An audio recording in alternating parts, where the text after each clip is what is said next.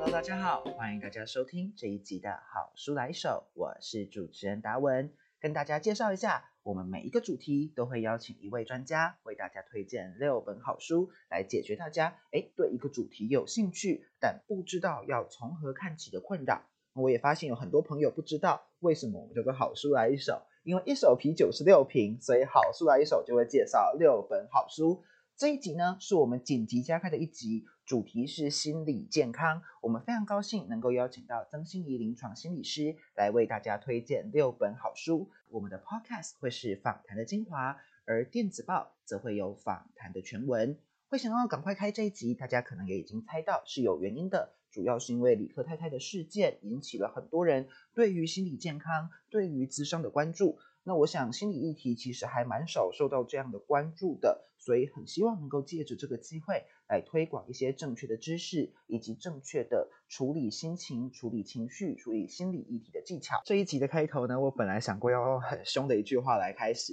说大家与其花钱买智商笔记，不如把钱省下来来买这些专业的好书。不过呢，我在网络上看到一些朋友的讨论，其实我觉得他们讲的蛮好的，就是理科太太的事情，其实在提醒我们。我们很多人对于心理健康的知识其实非常需要，是有需求的。我们很多人其实知道我们在心理上可以过得更健康、更好，可是可能直接去咨商，觉得门槛很高，甚至不知道要怎么接触这些知识，不知道要从何接触起。那我想这就是我们好书来一手的初衷的宗旨。大家可能对一个主题有兴趣了，但不知道有什么书可以读，可能大家上网查了一些书，但现在关于情绪的书也很多嘛。可能无法判断好坏，可能专业心理师的书跟一些很心灵鸡汤的东西、很励志的东西也被混在一起了，或者大家可能无法从网络上的介绍就清楚的知道说这本书适不适合现在的我，适不适合我们对应到我现在正在面对的议题。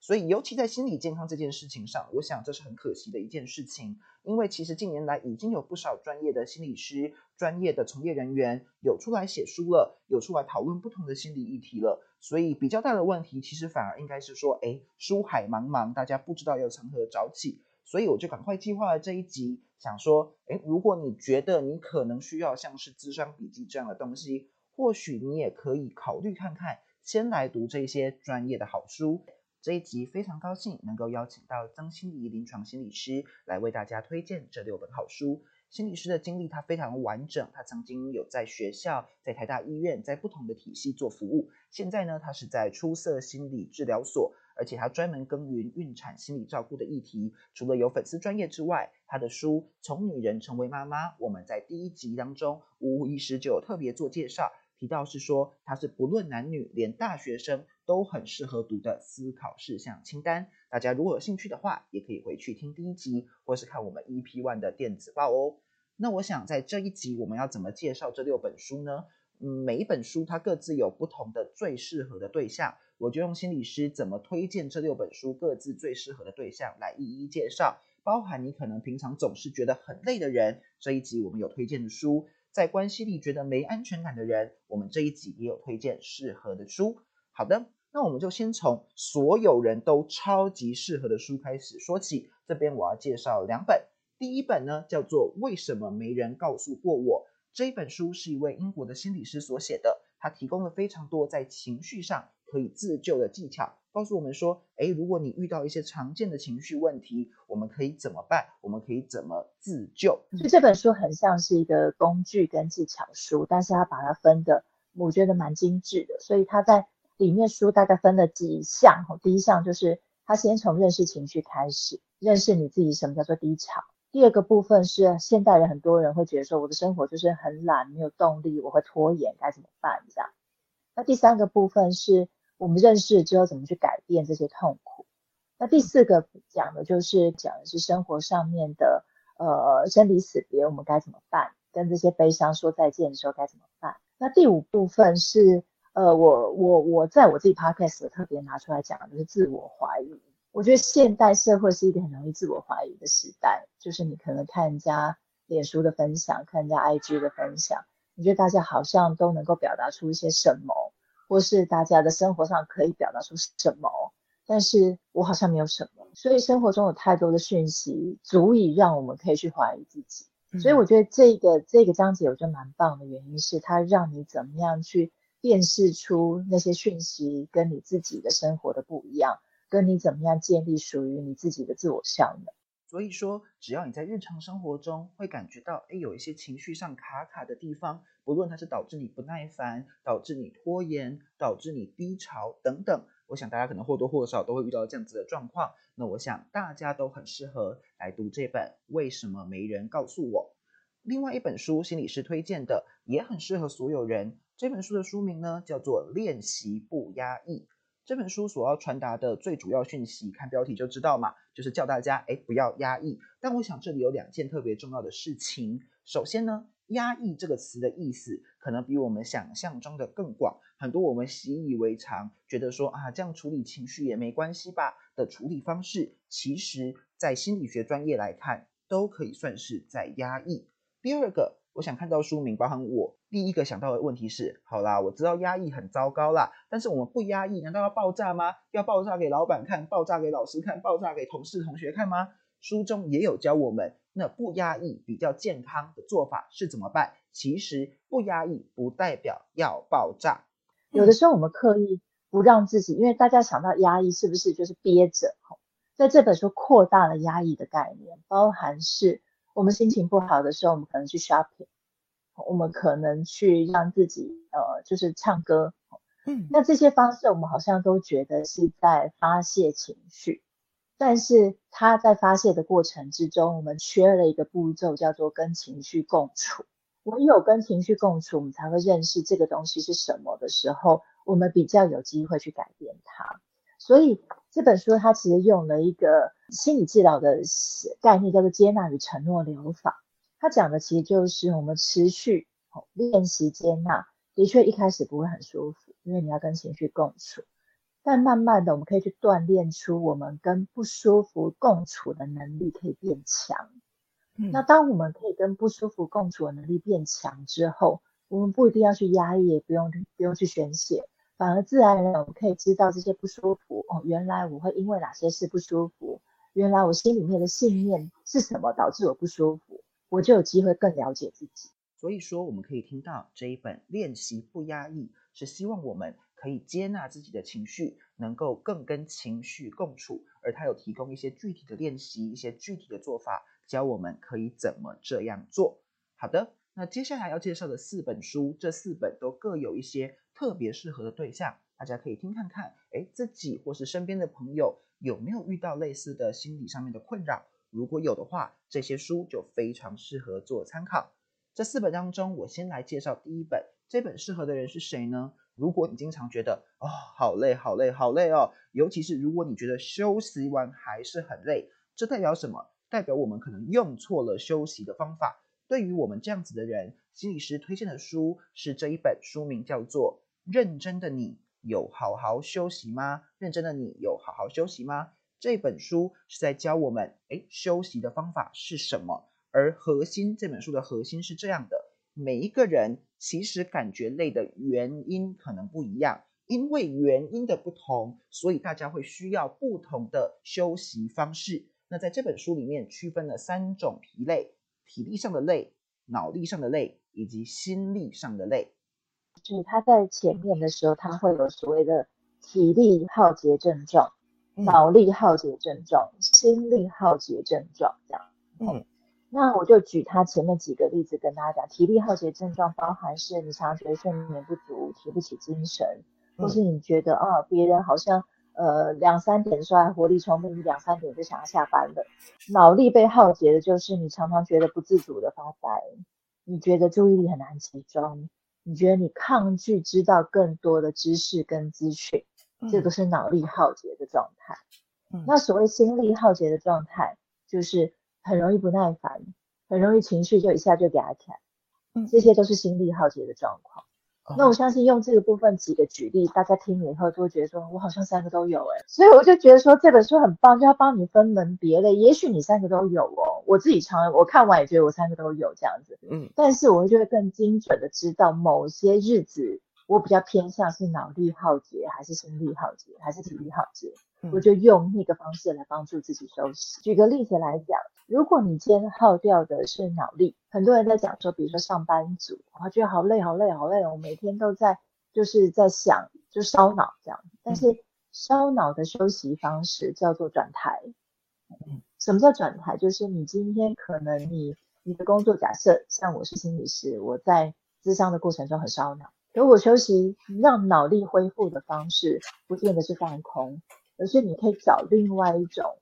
知识性的东西来看。比如说，我今天就转到，比如说我想要去看太空。而在这一本书当中呢，他还提供了非常多的具体案例，来让我们自己做比较。哎，我们比较像哪一个状况？这样子我们就可以去判断说，哦，在不同的时间点，我们是哪一种力不够了，所以导致我会有这样子的现象。再来进一步提供我们适合的休息方式。接下来来介绍下一本书。下一本书呢，我想听众当中一定有一些朋友，一定有一些人是在关系当中比较容易感觉到焦虑、感觉到不安的。不论是在感情的关系上，或者是在朋友的甚至家人的关系上，都有可能这样。先来自首一下，我自己就是这样的人啊，所以我一定会带一本下面这本书，叫做《情感依恋关系疗法》。这本书名比较没那么好记，情感就是感情那个情感，依恋呃对你还有一些依恋的依恋关系疗法啊，其实认真讲啊，我觉得我每一本都很需要带，但这一本我想就是专门写给我们这种人的。它很重要的事情是会透过一些练习，帮助我们调整自己对于关系的看法。也有也有人就真的翻了这本书来找我，就问我说。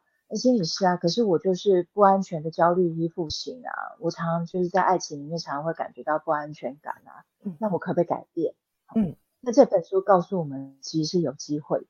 你有机会透过你怎么样好好去辨识你在对别人的解读，你在对于亲密关系的解读，然后你练习改变你的解读方式，来帮助你慢慢的透过一边解读。慢慢的把自己调整比较偏向安全依附的类型，从这本书里面都可以找到一些方法来帮助他自己怎么样在让自己现在人际关系里面感觉到更安全，或是更不需要逃避，或是更让自己怎么样在亲密关系中安稳。那么延续关系这个主题，我想继续介绍下一本书，心理师推荐的下一本书呢，它是关于失去这件事情，很多人应该都在关系里面经历过所谓的失去。失去这件事情，它可能是生离死别，就真的再也不见了。但也有可能就是觉得自己好像失去了一些什么，丢失了一些什么。我同一个年纪的人可能都听过张韶涵有一首歌，她在唱说还要带着你爱的微笑，一路上寻找他遗失的美好。我觉得可能就有这种感觉。那遗失的美好这首歌，他可能甚至还没有承认他真的失去了，还在找那个东西。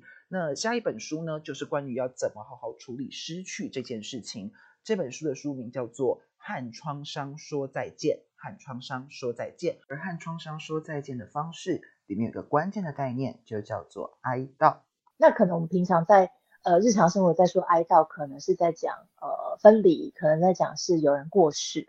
但是在精神分析里面，哀悼它是泛指可能我们在情感上面，我们在人生一个很重要的历程上面，我们感受到我们失去了某些很重要的。呃，形式或是很有形的东西，然后我们在现在用现在去回头去想过去那些失去的过程，我们可以重新用语言去定义跟定位，我们用嘴巴去把它说出来，这件事的过程叫做哀悼。书里面其实在讲一件事情，就是在精神分析的概念里面，好简单的说就是。我们过去的任何的某些状况来讲，都可能会用现在进行式的方式来存在，只是我们现在不知道。假设有一个人，他对于各种分离，可能是营队说再见，可能是大小事，比如说任何曲终人散，他都会发现说他比他的朋友都难以承受。假设他就发现说，哦，原来他的爸爸或是妈妈，其中任何一个人曾经离家出走。他是那个等门的孩子，所以对他来讲，等门这件事很像是没有终点的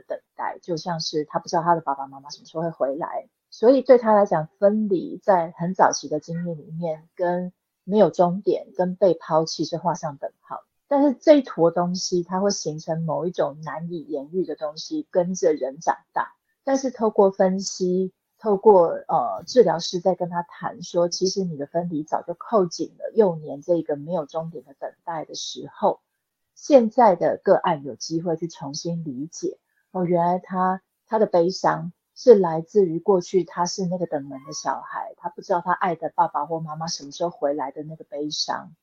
他现在去说那个悲伤的时候，就等同于他替过去的那个悲伤做哀悼。所以今天他在哀悼的过程，他就会有机会把过去没有终点的等待，跟现在长大之后小小大大的分离做一个区分，他就会知道分离不等同于没有终点的等待。所以说，从这里面我们听到所谓的哀悼这件事情非常的重要。哀悼不是只有面对死亡才需要哀悼。对于在过去好像失去了一些什么的我们，我们经常会带着过去的伤来经历现在的事件。就像刚才心理师提到的那个例子，他曾经因为他的爸爸妈妈离家出走，所以对于现在面对的种种别离、种种的分别，都会觉得难以承受。所以要真的好好去哀悼，不是把它掩盖起来，是好好的哀悼，我们才能够真正来断开过去，把现在的事情就当做现在这一件事来处理，不会再跟过去的伤混为一谈。好的，那这一集我们要谈的最后一本书呢，则叫做《蛤蟆先生去看心理师》，书名非常可爱哦。这本书呢，它是让我们陪着英国童话里的主角蛤蟆先生一起来看心理师。这本书呢有两个定位，会推荐给两种不一样的读者。首先，如果你有想要去咨商，或者正在咨商当中，但对于那个过程有点不太确定，蛤蟆先生去看心理师这本书可以帮助我们更了解咨商是怎么一回事，它是怎么运作的，我们需要或不需要做一些什么准备。其次呢，因为书中的主角蛤蟆先生，他很多的议题其实来自于他的原生家庭，来自于他的爸爸。所以，如果你觉得你的原生家庭有带给你一些议题，用心理师的话来说，就是你的原生家庭有一些让你不知所措的地方，那你也非常的适合来阅读这本书。呃，这本书我先剧透一下，就是一开始主角蛤蟆先生他没有想要看心理师，那是朋友发现，所以蛤蟆先生怎么喝了很多酒，然后他住的地方杂草丛生，表情也非常不对劲，怎么讲话哭一哭，说一说就哭出来了这样。所以这个点就告诉我们一件事情：当我们的情绪、行为、想法跟过去的自己有很大的不一样的时候，就可能是你可以去看心理师，去了解你自己怎么一个点。好的，先生他有一个点吼，就是他在聊起他在跟别人互动的过程，他都会想到他爸爸，就是他爸爸是一个那种盛气凌人啊，一天到晚骂人啊，批评自己不好这样。所以他有的时候会很容易道歉，会很容易去取悦或是顺从别人。然后他的仓木先生都会发现是说，他会用他现在跟别人互动的方式去带着他去看他过去他爸爸对他的影响。这样，比如说，呃，一开始蛤蟆先生要哭的时候，他甚至在怀疑说他自己为什么可以哭啊？因为他爸爸都叫他不准哭这样。嗯嗯嗯。但是仓木跟他说，哭其实是跟你自己连接的方法。然后，那。当你发现你不能哭的时候，你可以在这个地方询问你自己：你是要听从过去你心里面那个父亲的父亲的声音，还是你想要现在开始练习让你自己做主？我觉得这句话很棒。嗯，就是你听到了爸爸曾经叫你不能哭，可是你想哭，这个时候你是你人生一个很重要的顿悟的点，也是你可以练习去 follow 你的现现在的自己的一个开始。所以，我们六本书介绍到一个段落，通常呢，我们 podcast 的专家访谈就会在这里告一段落了。但是在这一集结束之前，我想要特别跟大家分享，我们访谈里面有一个段落是顺着《蛤蟆先生》这本书的主题，想要跟大家说：诶，如果你曾经想过，是不是可以去一下咨商？但是觉得有一些心理压力，比如说心理师有提到，其实我也经历过，觉得啊自己没病，干嘛去咨商啦？啊，反正也没有很严重啊，我生活也过得下去啊，我去是不是在浪费大家的医疗资源呢？想要跟大家说，你并不孤单。心理师在访谈的时候特别说，这很常见，包含其实我自己来自首一下，我自己也这样想过。那最近李克太太的事件，也很多人在网络上提到说，确实咨商是有一些心理门槛的。所以我在访谈当中特别问了心理师有没有想跟这样的人说的话。那我觉得这一段讲的非常好，要特别来跟大家做分享。我曾经我有个案跟我分享说，他觉得来自商很像是一种心理上面的保健，嗯，或者他就说，或是他用一个词叫做心理上的瑜伽，他觉得他是用这个概念来找心理师的哈，就是呃，也许他现在觉得还好，但是他对于他自己还是觉得有一些想不透的地方，比如说他想不透的地方是为什么他没有办法去面对冲突，嗯，那这些这些状况其实。我们呃眼睛一闭头一转，其实也无碍于我们生活太多这样子。但是如果我们今天听到心里面的渴望是你更想要知道你自己怎么了，或是想要让你自己生活过得更好，一样来找心理师可以得到这方面的跟你一起往前成长的方式这样。所以我其实很想要讲，就是心理咨商或者心理治疗，它不再被认为是一种生病了。嗯。它更可以被视为是我想要让我自己的心理上有保健，不是让我自己想要更往个人方面的自我成长，我觉得都可以来跟心理师谈一谈。所以在这个单元的最后，还是要鼓励大家，除了按照自己的需求来读这六本好书之外，大家也可以想想看自己的需要，或许也可以考虑来跟专业的心理师一起找答案。我们 Podcast 这样的整理跟剪接是我们访谈的精华版。但没有办法把所有精彩的内容都放进来，所以我们也要欢迎大家去上网订阅来收看我们明天会上线的免费电子报，就会有整理好的访谈全文，包含针对这六本书都有更细节的内容介绍，也包含对于咨商前、咨商中可以注意什么事情，也都有心理师更完整的回答。好的，那我们这一集专家访谈好书介绍的部分就到这里告一段落喽。又来到我们数字说故事的单元啦！这一集我们要讲的关键数字是二。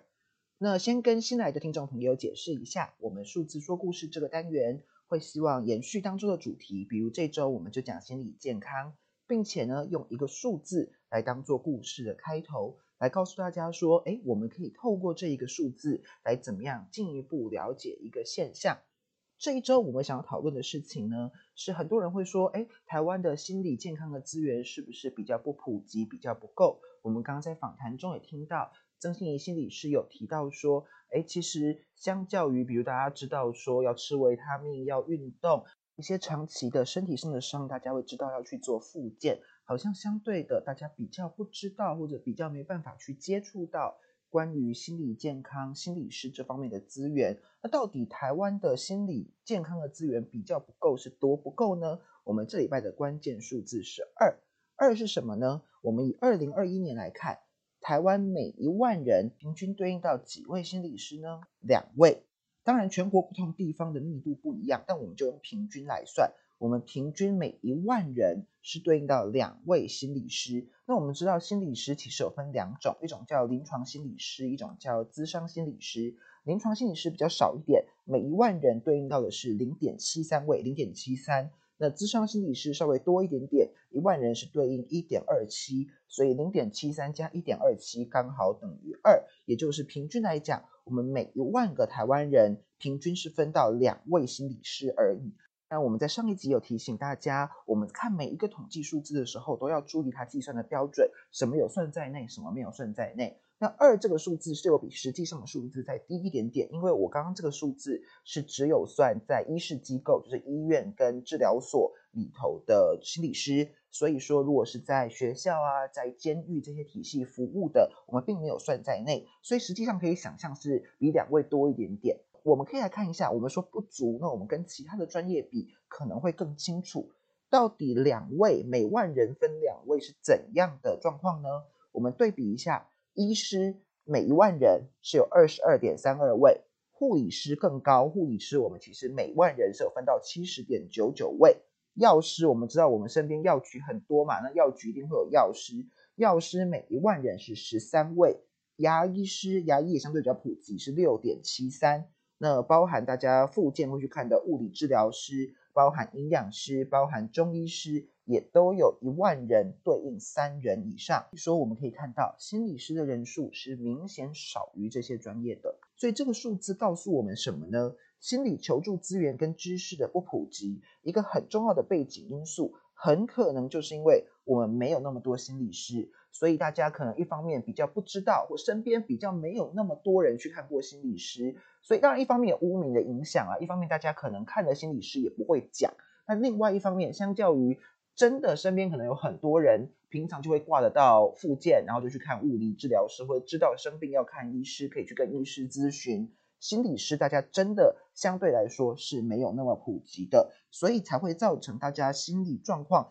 就算真的出问题了，可能也会不知道要怎么求助，因为身边可能没有那么多人有去看过心理师，所以可能那个心理的障碍就会比较大一点点，甚至可能就没有想到可以去看心理师。那更不用说，刚刚张心理师就有提到。是希望大家还不用到心理真的出了很大的议题、有生病的地步，而是在心理上面的保健。平常如果有一些想不透的议题，或许就可以去找心理师咨询。但是现在台湾面对的问题，确实有心理资源比较不足的事情，所以不像我们很习惯说哦，社区就去看耳鼻喉科医师，如果身体不舒服的话，或者物理治疗师复健，复健不满意也可以找别间。但是在台湾确实可能比较没有那么多人可以知道说哦。哎，我知道这边有咨商师，有心理师，我可以去试看看。这边还是要再强调一件事情哦，即使如此，刚刚心理师也有特别强调，不要认为我们自己去咨商是占用医疗资源。如果我们有需要厘清、需要探索的事情，那就是有需要。所以说，在个人的层次上，在个人的层次上有需要，还是就去找心理师，就去找心理师咨询，这是正确的做法。不过，我们今天要强调的事情是在整个体系的层次上面，我们心理的资源相较于其他的专业，其实确实有比较不够的现象。好的，那我们这个礼拜的数字说故事就到这里告一段落喽。又来到了我们节目的尾声啦，那节目的尾声又要为大家做精彩的下集预告。不过这一集的下集预告跟上一集讲的是一样的，因为我们这一集是紧急制作的，所以上一集我们在录的时候其实还不知道会有这一集的出现，所以讲的会是一样的。那下一集的主题是什么呢？是台湾、美国、中国之间的三角关系相关的好书。那大家知道，其实这一年算是台美中关系经常被讨论的一年，包含年终的时候，众议院议长 Pelosi 来台。包含我们最近也有看到台积电赴美设厂的新闻，包含军售的新闻等等，也都引起了一些讨论。我们要怎么样子更了解、更看得懂这一些国际新闻，更了解我们台湾的处境是什么样子呢？下一集我们邀请到的是陈芳宇老师，陈芳宇老师是东吴政治系的老师，他同时是我们美国台湾观测站 US 台湾 Watch 这个团队。的共同编辑，他们也非常努力在传播关于台美关系或者说台美中关系正确的资讯，所以非常高兴能够邀请到他来为我们介绍相关的六本好书，也跟新来的朋友介绍一下，我们之前已经做了四集，分别是关于女性身体与医学，邀请吴吴医师。环境议题邀请詹顺贵律师，以及呃香港作为飞地与本土的香港邀请了张杰平老师，以及第四集是台湾的运动书写，是邀请到谢诗渊老师。这四集也非常欢迎有去的人回头去听。最后又到了我们每一集都要说的话啦，欢迎大家上脸书、上 IG 搜寻好书来一首，就可以接收到我们的最新资讯。大家也可以从那边连接到我们的 Substack。Substack 上面呢，就可以来订阅免费的电子报。我们的访谈全文经过编辑之后，就会透过电子报的形式来寄出给大家。那如果喜欢这样的内容，期待更多像这样的内容，也欢迎大家在自己听 Podcast 的地方按追踪，也可以留言给评价哦。我们的片头、片尾及插曲是免费 CC 创用，Spaced Us by Airtone Copyright 2022 Licensed under a Creative Commons Attribution 3.0 License。感谢大家，我们下次再会喽。